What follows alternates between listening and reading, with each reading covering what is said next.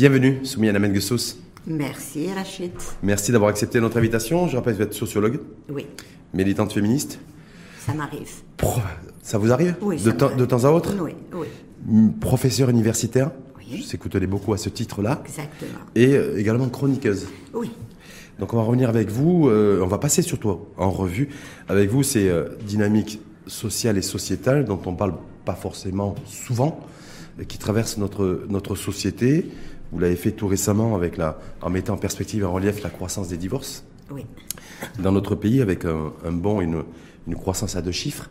Donc revenir sur le pourquoi du comment au travers de votre analyse fine, l'analyse fine que vous avez euh, effectuée, revenir sur euh, la réforme du code pénal qui devrait être dévoilée dans les prochaines semaines par le ministre de la Justice, la réforme également du code de la famille, puisque Watif Hayal, ministre en charge de l'insertion sociale et de la famille, va lancer un, initier un colloque sur femmes, euh, femmes, famille et, et développement. Donc on voit que les choses sont en train de se mettre en, en place, mais euh, on s'est dit en interne, avant de revenir sur les enjeux du code, du, du code pénal et sur les défis euh, du code de la famille, revenir, l'exercice préalable, c'est peut-être passer en revue les réalités sociales aujourd'hui et les dynamiques sociales avec vous, Soumaïna Mengesous, qui est tout à fait légitime sur le sujet, sur dernière, dernière chronique, dernier papier, dernière réflexion sur la croissance des divorces dans notre, dans notre pays.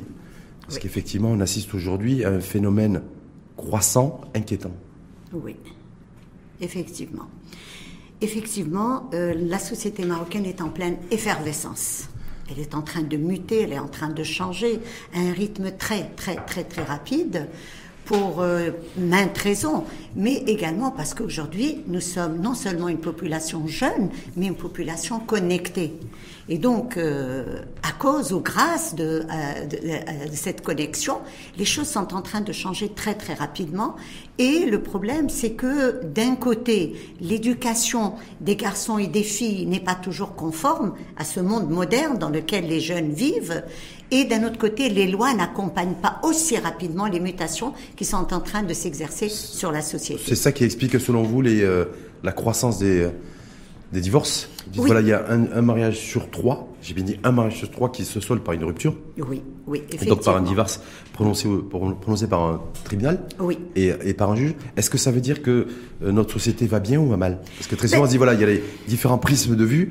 Je Délicat- ne veux pas prendre euh, le, le- le sujet sous cet angle. Est-ce qu'elle va bien ou est-ce qu'elle va mal? En tout cas, elle change. Et c'est ça ce qui est important. Et je crois qu'il faut focuser justement sur ces mutations plutôt que d'être dans des jugements de valeur ou d'évaluation. C'est sûr que, bon, pour les conservateurs, c'est inquiétant.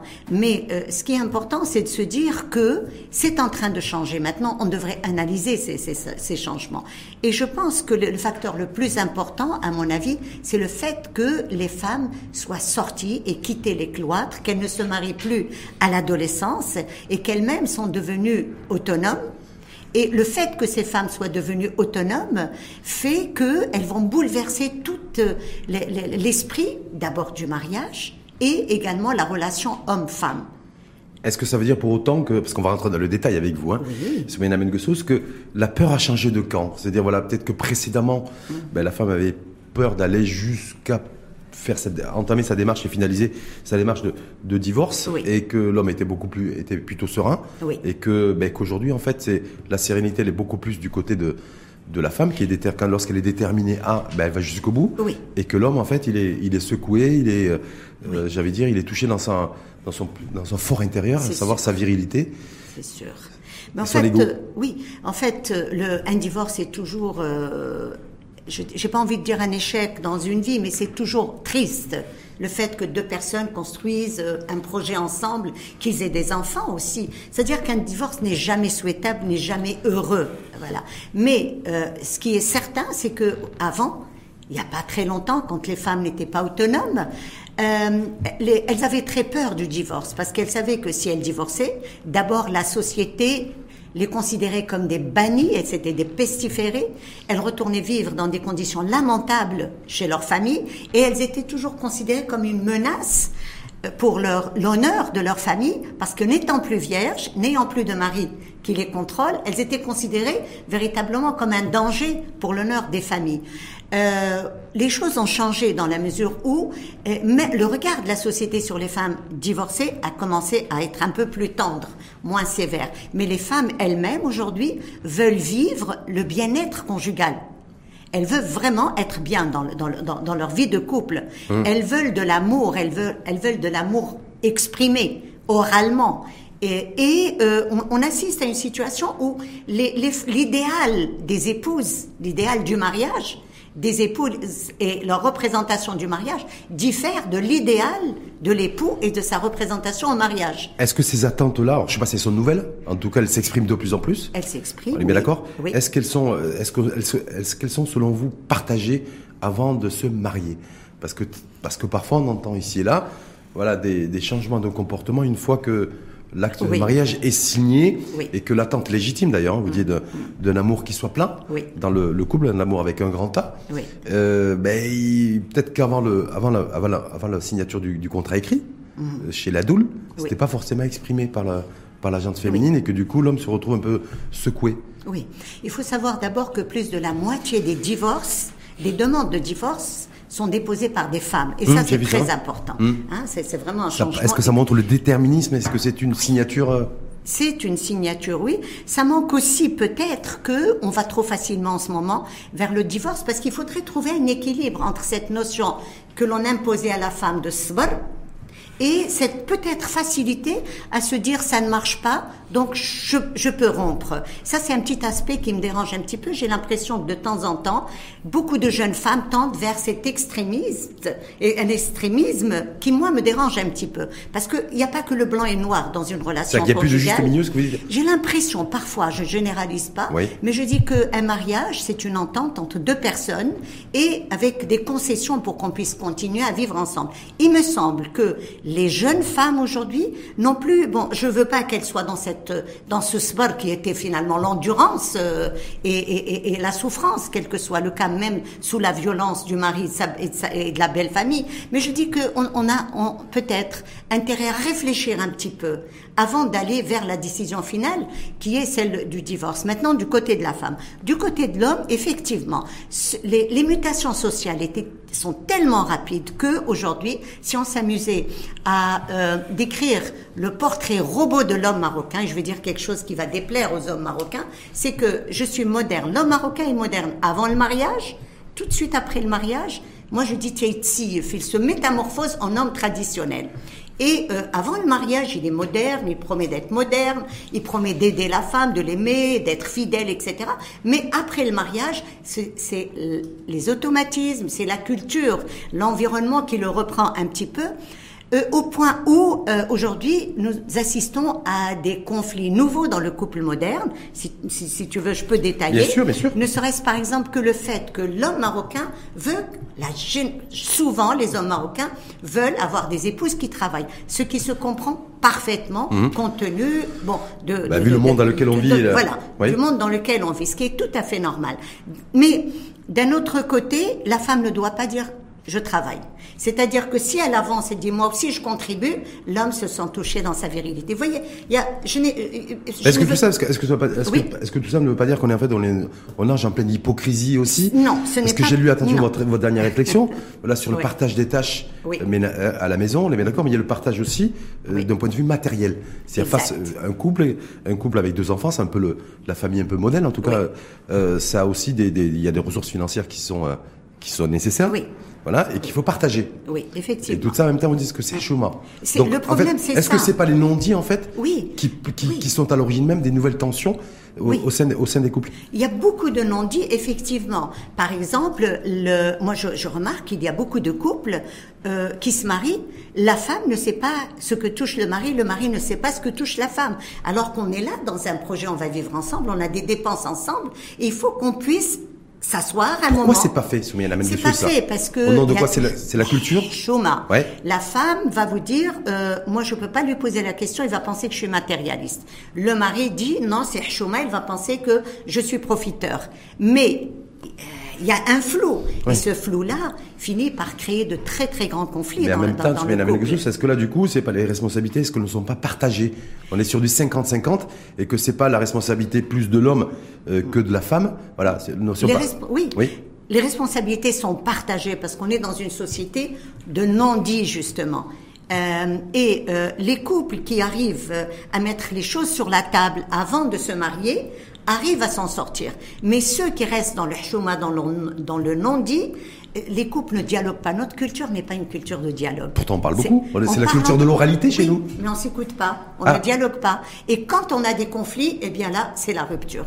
D'un côté, le mari va aller se plaindre à sa famille, l'épouse va aller se plaindre à sa famille, et on se retrouve dans euh, une situation où il n'y a plus deux individus mariés qui s'assoient tranquillement, factuellement, pour essayer de trouver des solutions à leurs problèmes. Donc c'est la grosse cacophonie en fait. Deux clans. Avec des. Voilà.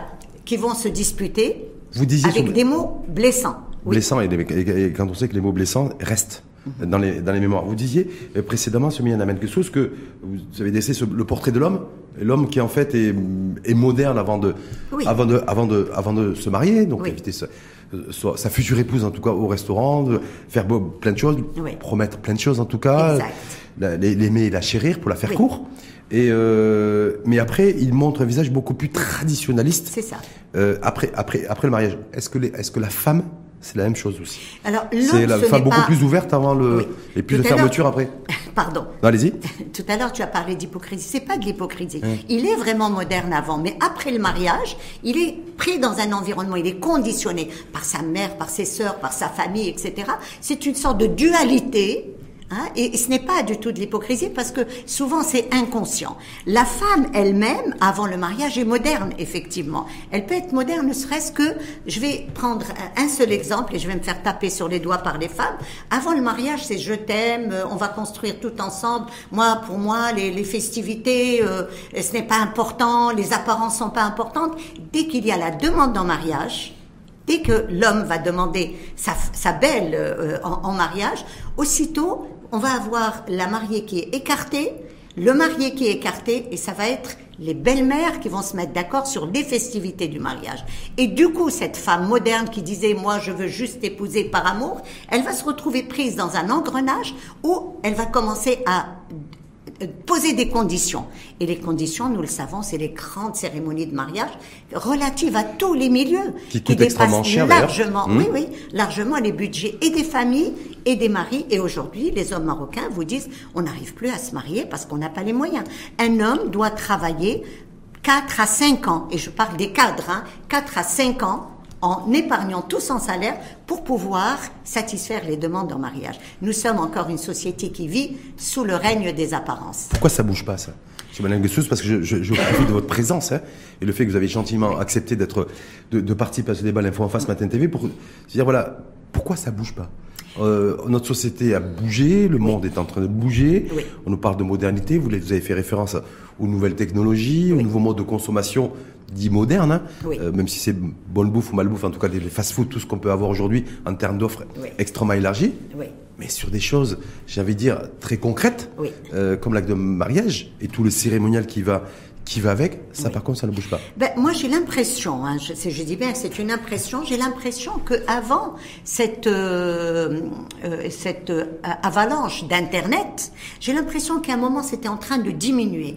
J'observais euh, des couples qui se disaient, bon, on va se marier par amour, et puis on va construire notre nid petit à petit, comme ma génération l'a fait. Et avec l'avènement d'Internet, on se rend compte que maintenant, frimer sur les réseaux sociaux est devenue une autre valeur. C'est une valeur aujourd'hui qui s'impose. Et donc le fait de publier ces images, ces vidéos, etc., le fait de se photographier, par exemple, en train de manger dans un bon restaurant, à côté de sa voiture, ou alors à Aroussa ou après, après avoir cette passé son, son beau rouge à lèvres aussi, parce qu'on a, hein, oui, oui, oui, oui, effectivement, euh, exposer, exhiber, moi je dis son intimité, exhiber ses photos de mariage, etc., c'est devenu important aujourd'hui. J'ai l'impression qu'avec l'avènement d'Internet, on était dans une vague où on était un petit peu en diminution par rapport, on se détachait un petit peu de ce des apparences et on est en train d'y retourner actuellement à cause des réseaux sociaux. Donc est-ce que ça veut dire que pour autant on est dans une phase, une séquence aujourd'hui où tout le monde est un peu perdu, à la fois les hommes et à la fois les femmes, et que justement dans la perspective de, de, refonte et de, réforme du code de la famille et du, code pénal par rapport à certains articles d'ailleurs euh, discriminants aux yeux d'organisations et de militantes féministes comme vous, euh, voilà, c'est-à-dire voilà aujourd'hui en fait c'est euh, c'est assez bordélisé. C'est que voilà, tout le monde est tout le monde est complètement perdu, qu'on soit homme ou femme. Avouer aussi, et faire cet aveu que tout le monde est perdu. Il n'y a plus de repères. Oui un petit peu, moi, je, mon tableau, je le tracerai de façon moins sombre. Je dis que malgré tout, dans cette situation, on avance.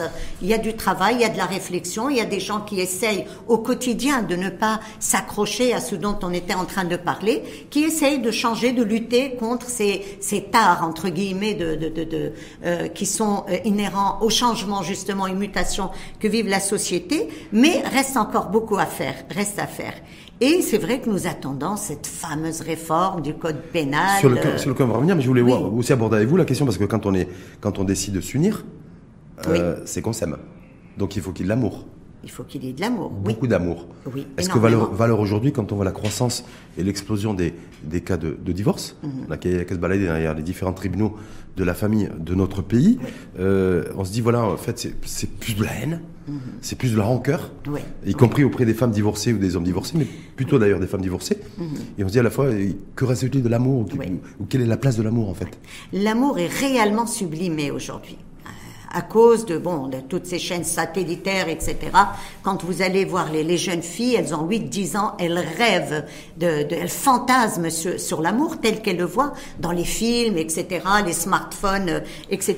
Mais dans le couple, on a du mal à entretenir cette flamme de l'amour parce qu'il y a énormément de pression, il y a énormément de, de, de, de contraintes qui font que le couple est très très vite rattrapé par ce que j'appelle moi le manque de communication. C'est-à-dire que il est tout à fait normal, nous sommes tous différents les uns des autres. Quand on, unit une femme à un homme, il y a des divergences, c'est sûr et certain. Le problème, c'est que dans notre culture, nous avons vraiment de très très grandes défaillances de communication. Et quand je vois, par exemple, qu'aujourd'hui on est en train de réfléchir, le ministère de la Justice, les etc., réfléchir à former avant, faire un petit, voilà, une petite formation avant le mariage, on n'a pas parlé de communication ça c'est nouveau.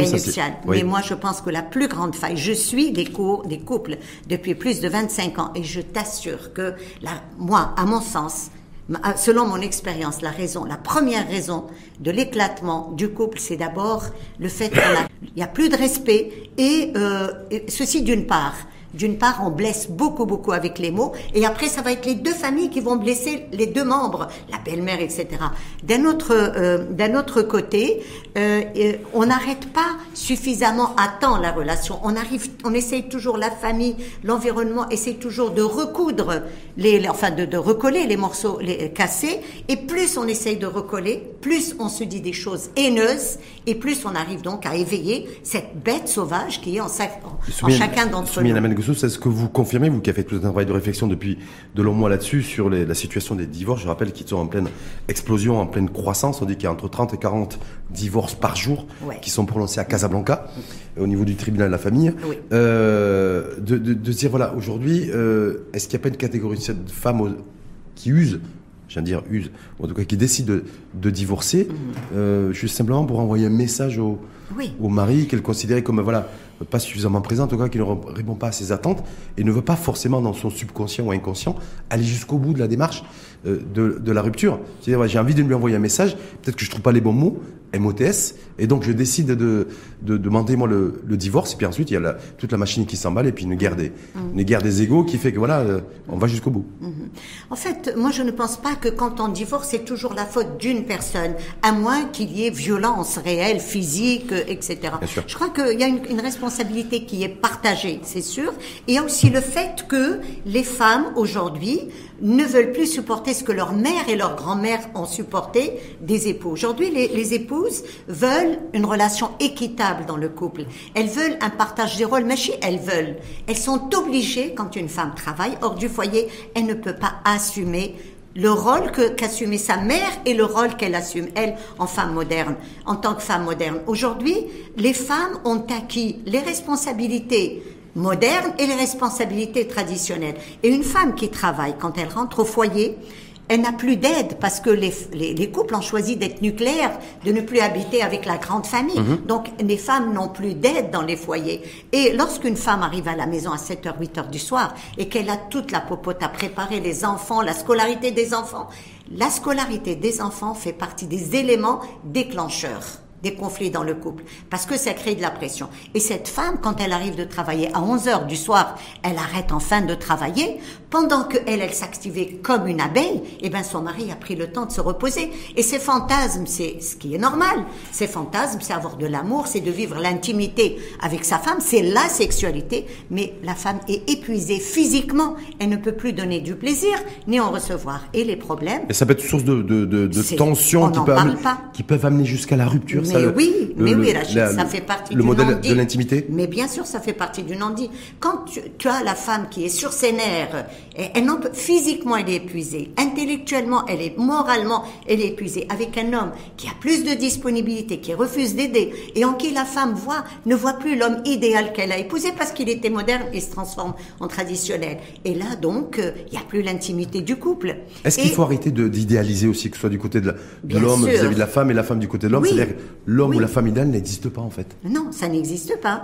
C'est vrai qu'il y a une naïveté, il y a une sorte de naïveté. Mais ce que je dois dire aussi, pour rendre hommage à beaucoup d'hommes, c'est que je remarque qu'il y a de plus en plus de jeunes hommes qui contribuent qui, je n'ai pas envie de dire qui aide, qui collabore, voilà, qui partage équitablement les travaux au sein du foyer. On en voit de plus en plus qui s'occupent des enfants, qui peuvent changer les couches, etc. Ils sont pas nombreux, mais ce qui est intéressant, c'est que leur nombre va en, en, en augmentant. Donc c'est un phénomène émergent. C'est un phénomène émergent. J'ai vu, alors j'ai deviné, alors c'est moi qui c'est mon interprétation. Vous avez peut-être que j'ai une mauvaise interprétation. Mm -hmm. Sur Benjamin que vous étiez un peu un peu critique, en tout cas un peu distante sur ce qui est mis en place depuis quelques mois en matière d'expérience pilote, sur la, la formation prénuptiale, c'est-à-dire que mm. tout couple qui souhaiterait, euh, envisagerait en tout cas, ou ayant comme projet de se marier, puisse suivre une formation, en fait, sur les droits et devoirs, en tout cas, et la responsabilité de, de chacun dans le cas d'un couple. Exact. Je ne sais pas euh, comment des adultes peuvent s'occuper de cette formation. C'est le fait que ce soit les adultes qui vous dérangent ou c'est la formation elle-même bah, Moi, j'aimerais voir le programme. Euh, Rachid, je t'avouerai que j'ai une expérience dans le domaine parce que je fais de la médiation conjugale depuis des années. Je forme en développement humain et en communication. Et j'ai pensé que j'avais un petit grain de sable à, à apporter. J'ai contacté euh, le, le, ministre de la Justice en essayant juste pour essayer de discuter, de ramener mon grain de sable. Je n'ai pas eu de réponse. J'ai contacté, je pense que c'est le FNUAP qui a pris en charge j'ai demandé rendez-vous, on ne m'a pas répondu. Je suis pas une lumière ni une magicienne, mais je pense que le programme mériterait d'être élaboré par des spécialistes et non pas par des personnes munies de bonne foi. Je le dis pas, mais formées. Euh, moi, je dis que on devrait d'abord former ces gens-là à comment communiquer, à comment s'exprimer quand on est en colère, à comment accepter la diversité, à comment aller vers euh, euh, une discussion franche et ouverte sur les éléments qui concernent le couple. Moi, je dis que un mariage, c'est comme une entreprise. Mais ce qui n'enlève en rien le côté romantique. Il y a l'amour, il y a tout ce que tu veux. Mais on doit le préparer comme on prépare un projet. C'est un projet de vie et il y a énormément d'éléments qui doivent être tirés au clair avant que les conflits n'arrivent. Est-ce que le côté, parce qu'il y a d'autres intellectuels comme vous, qui disent le fait que ces formations prénuptiales soient confiées à des adultes, euh, c'est embêtant parce que généralement, euh, sans tomber dans la les, généralités, les adultes sont relativement conservateurs. Et que donc du coup, les, quel que soit le module en fait qui soit, qui soit prévu et qui, qui prévaut dans cette formation, parce que je rappelle qu'un pays comme le Canada prévoit des formations préinitiales, c'est le côté en fait mindset plutôt conservateur des, des adultes qui fausseraient un peu la donne. Moi je dis ce n'est pas leur métier, c'est tout il y a un programme de formation devrait être établi par des spécialistes, tout simplement, qu'ils soient conservateurs ou pas. Ça ne me ça ne me gêne pas, mais un programme de formation doit être euh, établi par des spécialistes de la question. Avant de passer sur l'impact de tout ce que vous avez mis en relief et tout ce qui a été dit durant ce, ce, ce gros premier quart d'heure de, débat sur la croissance des, des divorces et les tensions qu'il peut y avoir dans les, les couples, euh, simplement te dire aujourd'hui, valeur aujourd'hui, est-ce qu'il y a des solutions aussi pour essayer de, pour essayer de freiner, parce qu'en fait, je crois que le souci des pouvoirs publics, mhm. c'est effectivement, on est face à une croissance, ok, des divorces. Euh, c'est donc, je le rappelle, un mariage sur, sur trois se solde par un divorce, mhm. donc ce qui est énorme. Et euh, mais en même temps, qu'est-ce que j'ai comme outil, instrument euh, pour freiner cette croissance et pour qu'il y ait le moins de divorces possible. Est-ce que là-dessus, au travers de vos travaux de, et, votre réflexion personnelle mm-hmm. là-dessus, sur Yann Goussous, est-ce que vous voyez-vous des leviers qui pourraient permettre, de, en tout cas, de, de freiner les, la croissance des divorces? Moi, ce qui me déçoit, c'est que on a une situation, il y a une réalité, on essaye de l'analyser, mais on, on l'analyse d'en haut. Il n'y a pas d'études qui ont été effectuées. Nous manquons déplorablement d'études. Dans ce pays, il y a des spécialistes. Mhm. Il y a les sociologues aussi. Moi, je défends ma, spécialité.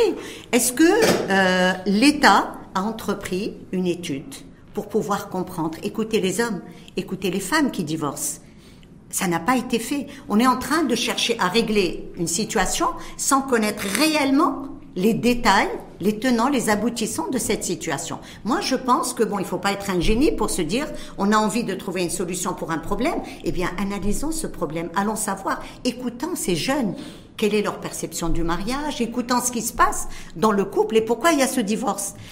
Sinon, les solutions, les stratégies qu'on peut adopter peuvent être décalées par rapport à la réalité. Et ça, je le regrette très, très, souvent. Effectivement, l'absence de data, il y en a d'autres, effectivement, comme vous, confrères et consoeurs sociologues, qui le, qui le regrettent, voire qui le déplorent pour, euh, pour un certain nombre d'entre eux. Après, il y a les ONG qui font un, qui font un travail aussi un travail là-dessus. Alors, Il, y a un, chiffre qui est ressorti sur le, le, le, sur le, le, le bilan d'une ONG qui a, a un travail qui a été fait dans ce sens, c'est que 50% des divorces serait dû à des, à des serait en fait pour des, aurait des raisons économiques et sociales. C'est-à-dire que dès qu'il y a des difficultés sociales, et on le voit d'ailleurs malheureusement aujourd'hui dans le contexte de cherté de la vie, euh, ben il y a, euh, c'est propice en tout cas au divorce. Donc je me dis effectivement si c'est le cas, est-ce que là du coup euh, on est impuissant? Parce que quand c'est pour des raisons socio-économiques, mm. ça devient compliqué me semble-t-il. Oui, euh, ça fait partie effectivement quand euh, le couple a des difficultés financières quand il y a promiscuité dans des foyers, quand vous avez, tu as des couples qui vivent à 4 à 5 dans une chambre, et à Casablanca, tu as des quartiers où louer une chambre aujourd'hui, ça coûte 2000 dirhams ou plus. Quand tu as le, euh, des couples qui n'arrivent pas à alimenter et à s'alimenter eux-mêmes, c'est sûr. Mais bon, ceci dit, il n'y a pas que ces gens-là qui sont dans la précarité qui divorcent. Hum. Maintenant, on peut se poser la question, pourquoi le divorce touche pratiquement toutes les strates de la société? Et je pense que le fait déjà de, faire en sorte que ces femmes modernes, ces couples modernes vivent dans un environnement moderne peut diminuer déjà de l'intensité de, ce phénomène. Quand on parle de précarité, on parle de l'argent que le couple va dépenser pour les enfants. Et moi, ça m'envoie tout de suite à la scolarité. Quand on pense qu'aujourd'hui, la scolarité peut ponctionner jusqu'à 50, 70% de l'argent du couple, on se pose des questions. Les loisirs, un couple qui a des enfants ne sait pas quoi en faire. Et là, je suis en train de parler de, toutes les pressions externes en dehors de la relation du couple, des pressions qui s'exercent sur le couple, même quand il a relativement de moyens, même les couples qui sont des cadres aujourd'hui. Des cadres aujourd'hui touchent à peu près 20 000 dirhams par mois. Que vaut aujourd'hui 20 000 dirhams? Et, c'est des, des, privilégiés. Quand vous avez euh, le, loyer ou l'acquisition d'un foyer, le prix des transports, les loisirs, occuper les enfants, etc ce que je cherche à dire, c'est qu'aujourd'hui, nous sommes dans la modernité. Les couples sont modernes, ils jouent leur jeu, ils peuvent le jouer jusqu'au bout. Mais l'environnement n'a pas beaucoup évolué, et en tout cas pas au même rythme qu'ont évolué les couples, et les besoins des couples, et les rêves des couples pour eux-mêmes et pour les enfants. Et les, nouvelles attentes, comme vous avez, et les attentes, effectivement. Donc une fois qu'on a dit tout ça, que sous, donc les pouvoirs publics, en tout cas le ministère de la Justice, euh, euh concernant le code pénal, parce que je crois savoir que le code de la famille c'est beaucoup plus large. Oui. Que faire?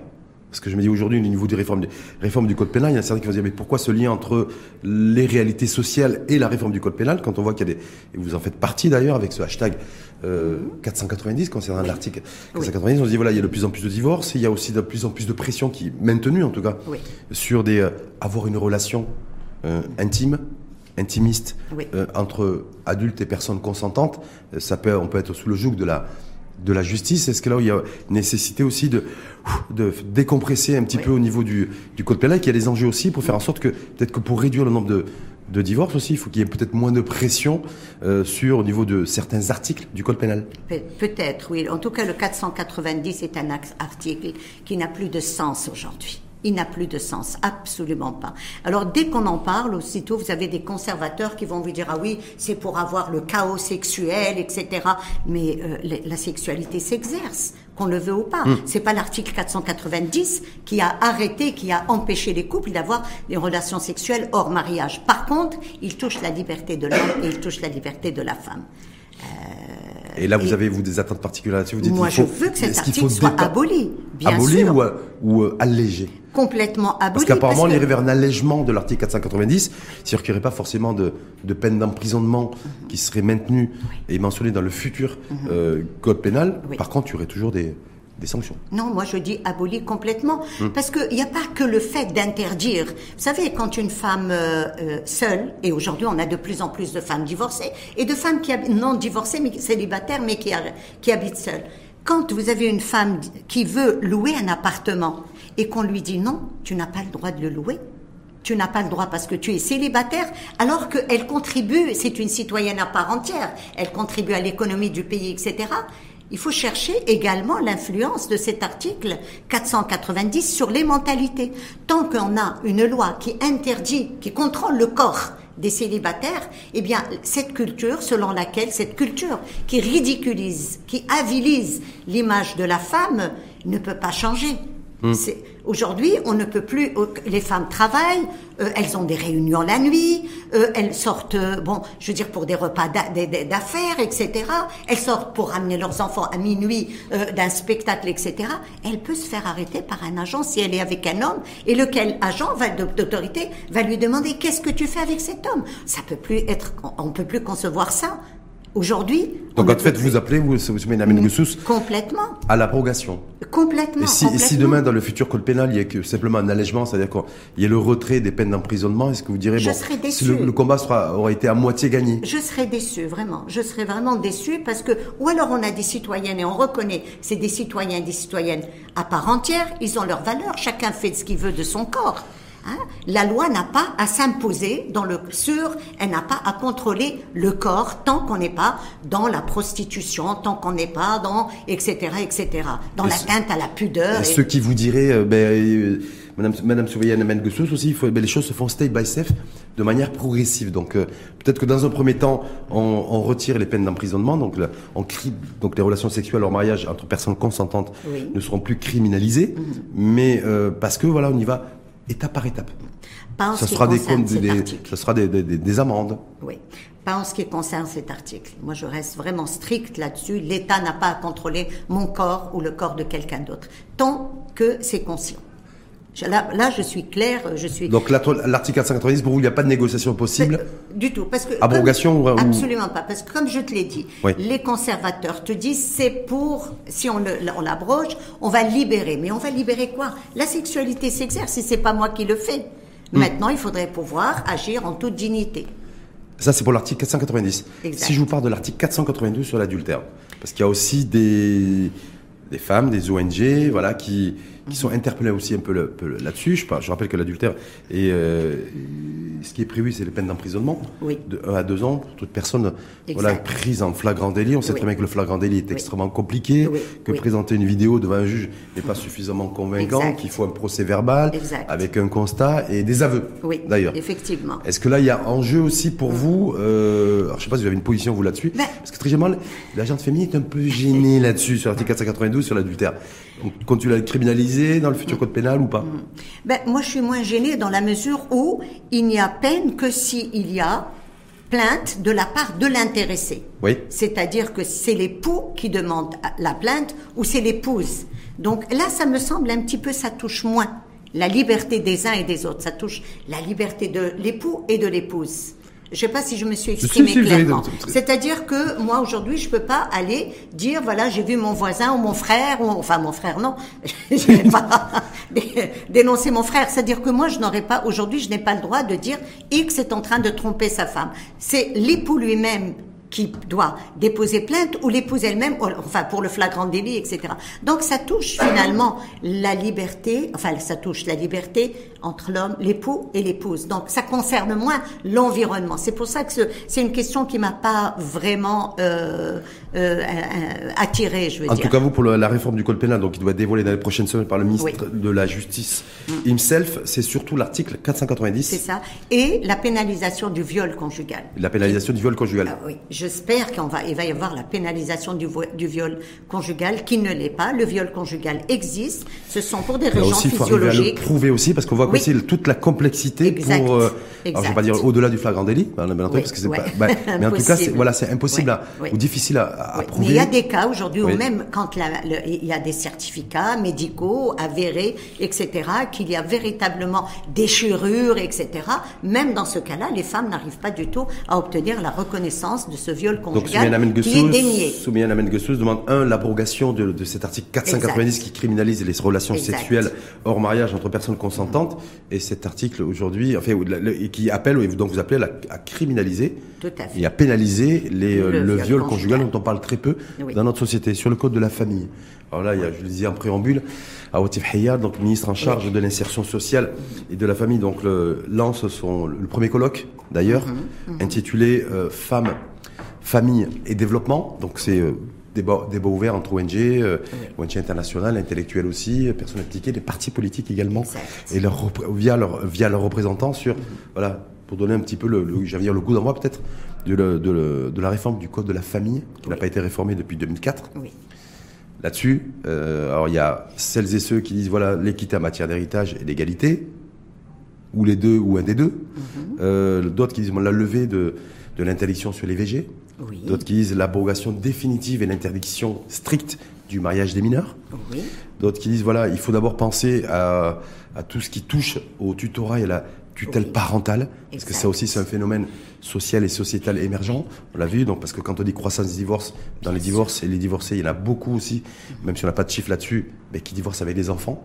Donc après il y a une guerre, une guerre de pas de droit de succession, mais de, en tout cas de, droit, voilà, de tutorat et avec des enfants qui, qui sont pris en otage. Donc pour vous, Soumaïa Namen Gessous, priorité sur cette réforme du nouvelle réforme en tout cas mhm. du code de la famille, quelle serait-elle? Euh, oui, la priorité, tu n'as pas parlé de la polygamie, mais la ah, polygamie, c'est moins de 1%. Oui. Ça représente donc, à la limite... Euh, on dit que c'est un phénomène euh, minoritaire, même si c'est... Oui, oui, oui, oui, Mais effectivement, il y a plusieurs points que j'aimerais, je souhaite que ça va être réformé. Tu as parlé de l'héritage. Il faudrait qu'on explique, d'accord, d'abord aux gens pourquoi on a envie de réformer. Parce que tu as une majorité de la population qui est contre cette réforme sans savoir quelle sont les retombées de la non-réforme sur l'être humain, sur les Marocains, sur les Marocaines, sur leurs enfants, sur le développement global, de façon générale, de la société. On, les, les, quand, euh, euh, par exemple, tu as parlé de l'héritage, dès que tu parles de l'héritage, tout de suite, on te dit haram, mais quand tu expliques aux gens quels sont les drames qui sont euh, perpétués au nom de l'islam, parce que l'héritage n'a pas été euh, réformé depuis des siècles, les gens comprennent, même les personnes les plus butées, les plus euh, conservatrices, te disent oui, tu as raison. Parce qu'il ne s'agit pas seulement de se dire la femme doit obtenir la même part que l'homme. C'est beaucoup plus complexe, beaucoup plus compliqué. On n'a pas le temps de débattre de tout ça. Ne serait-ce que l'histoire de Tasseb, par exemple. Mhm. Est-ce que tu peux imaginer que dans un pays, dans une religion qui se dit protéger les, croyants, un pays qui se dit protéger, protéger les citoyens et les citoyennes, je te donne un exemple très simple.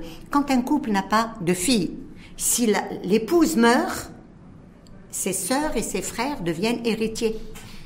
Et donc ils prennent plus du quart de la, du patrimoine. Et quand il y a une maison, par exemple, admettons que l'épouse est décédée et qu'elle a laissé une maison où habitent ses filles et son époux, eh bien, ses frères et sœurs deviennent héritiers dans cette maison.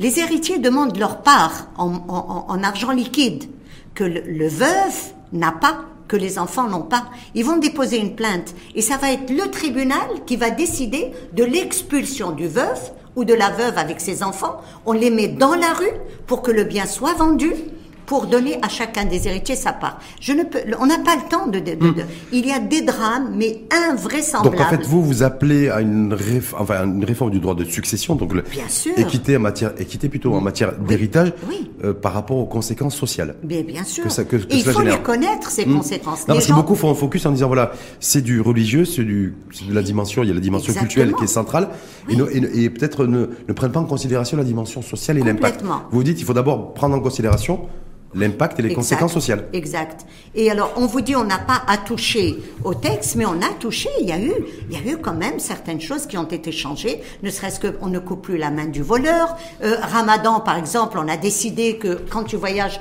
une heure, tu peux rompre le jeûne. Bon, euh, il y a énormément, il y a eu des, des- des changements euh, parce qu'on a tenu compte du fait que le contexte a changé.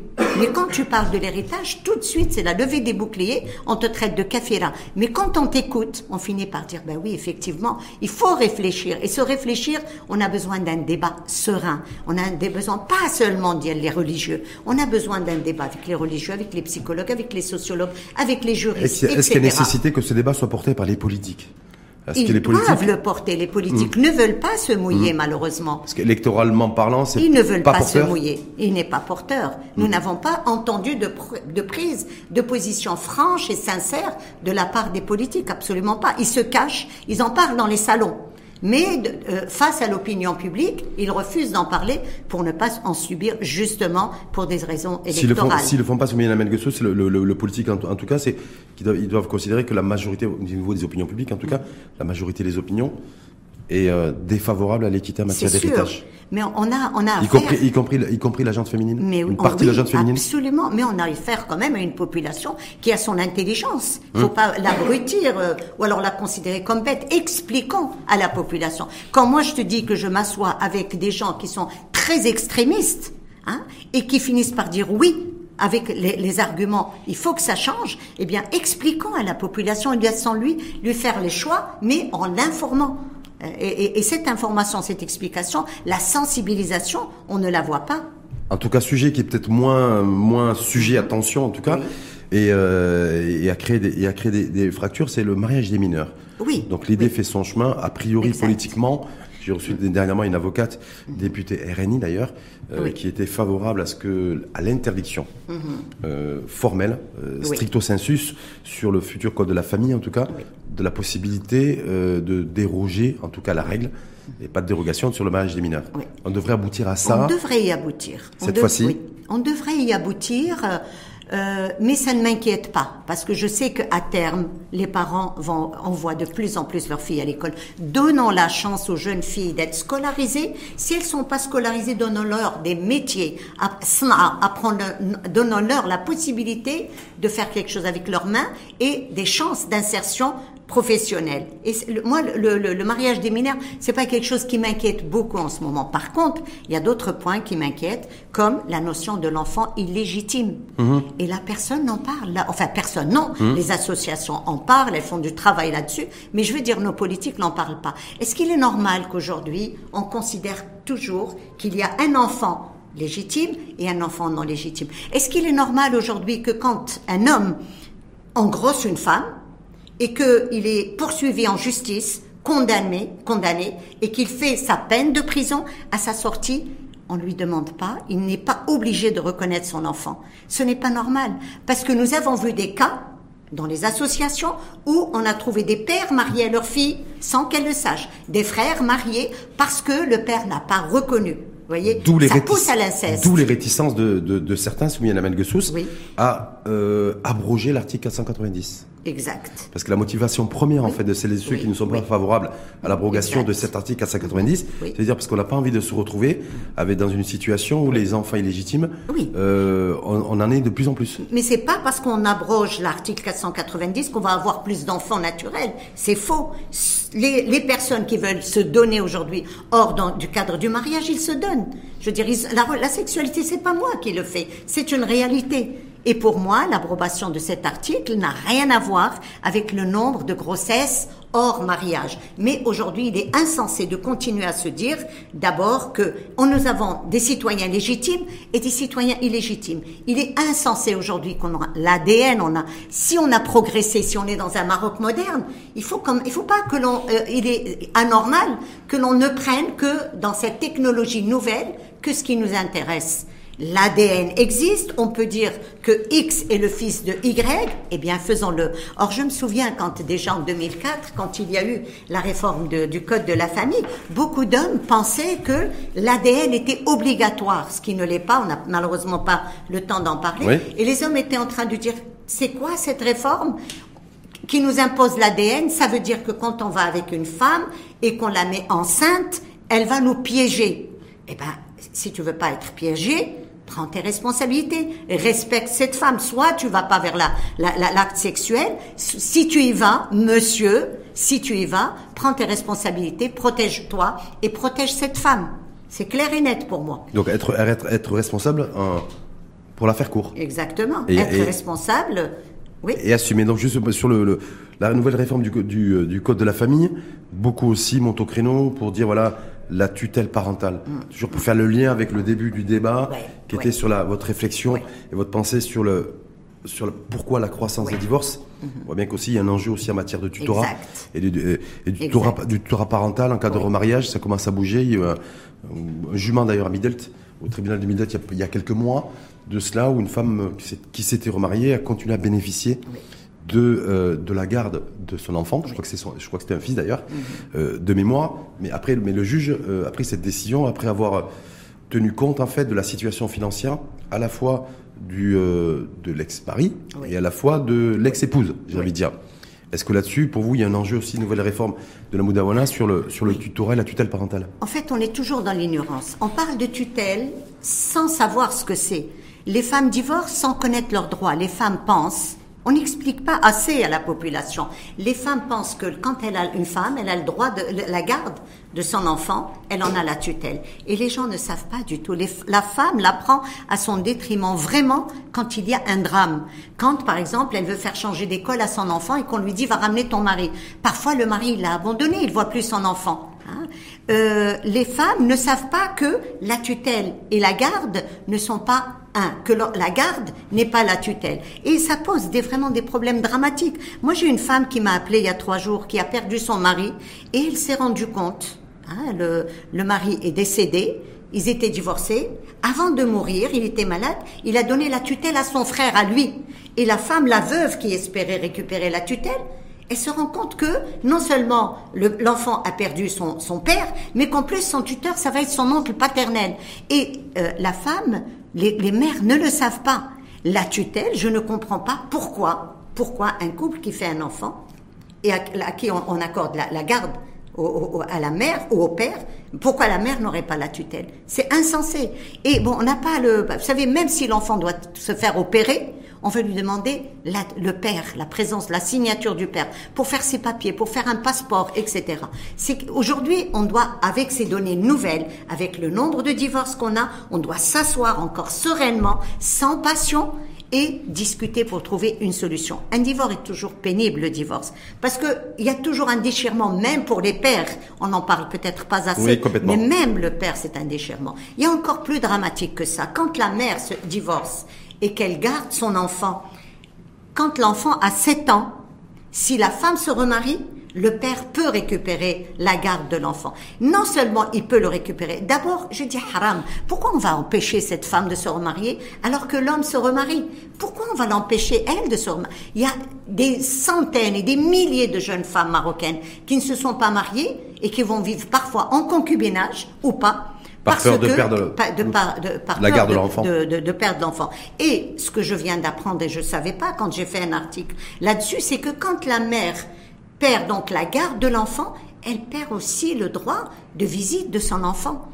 Et, ça, c'est dramatique. De quel droit De quel droit on considère qu'un enfant de 7 ans serait mieux avec la femme de son père qu'avec sa propre mère? Et quand on voit le fondement de tout ça, on considère que la mère va épouser un homme et que cet homme peut être un danger sexuel pour l'enfant. C'est ce que j'allais vous dire. Vous m'avez devancé. Voilà. Dans quel monde on est? Hmm? Je, je veux on, dire, on est, on est peut-être dans un monde ou dans un moment peut-être où, j'avais dire, on est au, au carrefour de beaucoup de choses, tout est Oui. allé très vite. Vous l'avez dit, toutes ces transformations et ces mutations sociales et sociétales, Oui. sur Madame Gussous, elles ont, elles on les connaît, on les vit de manière accélérée depuis dix ans. Exact, les pays développés, c'est étalé beaucoup sur plusieurs décennies. Exact. Et que donc on est peut-être dépassé par les événements parce que ça va trop vite. Ceci dit, n'oublions pas, Rachid, que le taux du divorce est beaucoup plus important dans des pays développés. Oui. Hein, dans les pays arabes également. Le- là où le pays où il y a le plus de divorces, c'est en Égypte. Mais n'oublions pas que c'est pas un phénomène qui est propre au Maroc, c'est un phénomène qui est propre à toutes les sociétés qui sont C'est en pour ça que je vous demande, effervescence c'est comme pour, c'est ça que je vous dis en début de, en Oui. début de débat et, et d'émission, je vous dis est-ce que c'est un indicateur de, de bonne santé sociétale Mm. de la société ou pas? Parce que certains intellectuels comme vous disent ben oui, s'il y a des divorces, euh, ben, c'est que la société aussi se porte bien, c'est dynamique. C'est Et c'est pas dynamique. dormant, voilà. C'est pas dormant, sauf qu'il nous faut d'abord des lois pour pouvoir protéger, que, ce soit dans le cadre du mariage ou après le divorce. Et il faudrait des lois qui soient en adaptation, en harmonie avec les changements que nous sommes en train de vivre. Une adaptation, une harmonie, j'allais dire quasi permanente, parce que Tout à fait. les sociétés sont humaines avant tout et dynamiques. Complète, complètement, oui, oui, oui. Merci infiniment à vous, en tout cas, Soumiane Amen Guessous, d'avoir pris de votre temps et d'avoir partagé euh, toutes vos réflexions que vous menez depuis, euh, depuis des décennies. hein. Oui. Parce que recevoir Soumiane Amen Guessous, c'est recevoir une personne tout à fait légitime pour s'exprimer sur des sujets de mutation sociale et de transformation sociétale. C'est certainement ce qu'on vit aujourd'hui. euh, Peut-être pour certains, en tout cas, sans le savoir au niveau du Maroc. Voilà, donc c'est la société de la société de demain est en train de se jouer aujourd'hui. Oui. Donc euh, une année 2023 aussi qui va être marquée par une double réforme, celle du code pénal et celle du code de la famille, qui doivent être inspirées, me semble-t-il, et à la lumière de- du contenu de ce débat avec vous, de toutes ces mutations et transformations sociales. On l'espère. Merci beaucoup pour l'invitation et j'espère revenir euh, dans quelques mois pour faire des commentaires heureux sur la réforme du code de la famille et celle euh, du code pénal. Merci. Donc abrogation du- de l'article 490 d'abord. Entre autres. Merci en tout cas à vous, Simone Amel euh, et à très bientôt.